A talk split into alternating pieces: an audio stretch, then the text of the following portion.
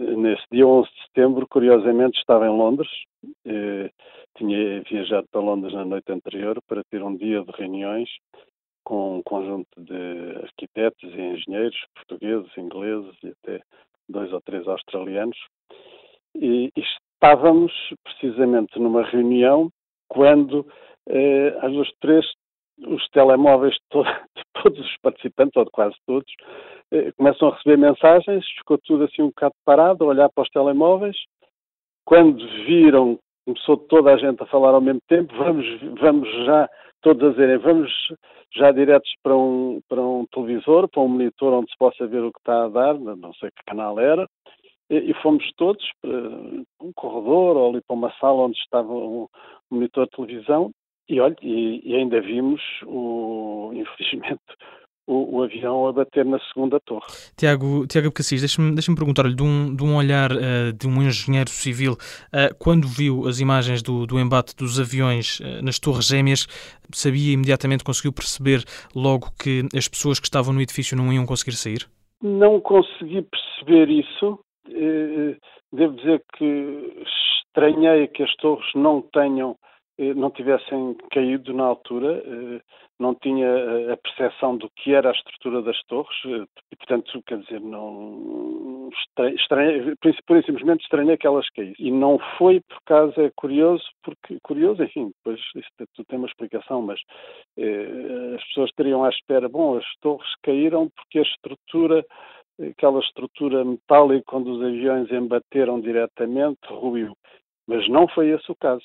É, claramente aquilo foi uma situação em que as torres, como que diria que eh, se escoaram por dentro, quer dizer, a, a envolvente metálica acabou por se por, por, resistir bastante bem, eh, ficou danificada na zona do embate do, dos aviões, eh, mas, mas aguentou-se. O miolo da, das torres, que era, que era mais débil, tinha a zona dos elevadores central uhum. e, e, depois, uhum. e, os pisos, e essa zona é que, fruto de, das altas temperaturas que, que, suportou, acabou por se, como se diz, esboroar e, e, as torres ruíram por dentro, ruíram por dentro e, e, foi por isso que caíram, aliás, há imagens, fotografias posteriores em que se vê, pelo menos numa das torres, que uh, a grande estrutura metálica envolvente acabou por ficar ainda com um certo número de pisos uh, de pé. Tiago, uh, deixa-me deixa perguntar-lhe, uh, as Torres Gêmeas eram edifícios icónicos na, na, paisagem urbana de Nova York.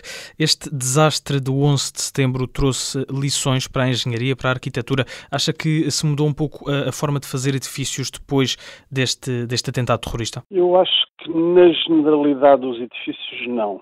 Em edifícios de grande altura, sim o que mudou eh, muito foram duas, duas questões. Eh, foi a questão securitária, praticamente deixou de ser possível aproximar, fazer uma aproximação a edifícios destes, por exemplo, com veículos, com, com veículos pesados. Todos, todos estes edifícios têm à volta uma zona de proteção. Estes edifícios e não só, aeroportos, estádios, tudo isso todas esse tipo de construções, infraestruturas eh, que sejam fundamentais, eh, houve o cuidado de, de, de, impedir o acesso de, veículos, enfim, por causa das, dos explosivos.